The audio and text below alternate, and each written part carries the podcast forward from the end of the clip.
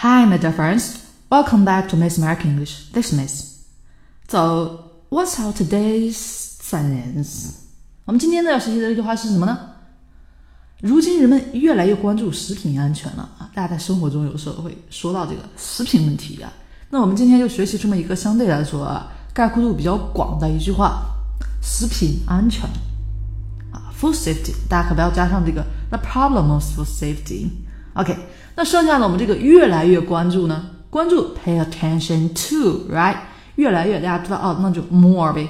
但是光 more m o r e more is not enough 是不够的。那我们需要怎么做呢？我们需要在前面用上我们比较好的我们的现在进行时。OK，present progressive tense，why？。Why？因为我们用上之后就表达了哦，现在是这样，还持续了，这件事情会一直持续发生下去，越来越。我们不是只是现在哦。So this is the things people are paying more attention to for safety these days. People are paying more attention to for safety these days. 我们是这样的一句话。OK，好，那大家会发现哦，有一点点长，没关系，我们断一下。People are paying more attention here，这里是一句话，后面 to for safety these days，后面是我们一句话啊。 这个时候，我们把这两部分其实隐含的，你在中间呢可以换一下气。People are paying more attention to food safety these days，就可以了。嗯，好，那这个换气问题解决了，对吧？我们还要这个连贯啊。How？Of course, we'll use the skill of linking。我们这里面会用到连读。OK，Where？咱们注意一下，first place，point，people and are，我们把连起来变成 people。 people 了，虽然是 are 大家习惯了，但是在句子当中 are 读的没有这么重啊，people 了就可以了。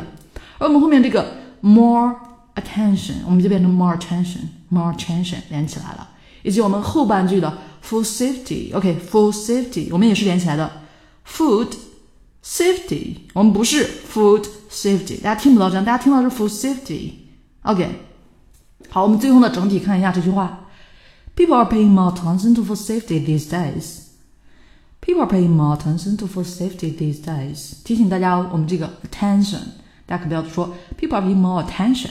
No, people are paying more attention. 升起来啊，句子还没有说完，不要降下去，好吧？People are paying more attention to food safety these days. 最后降下来，fall intonation.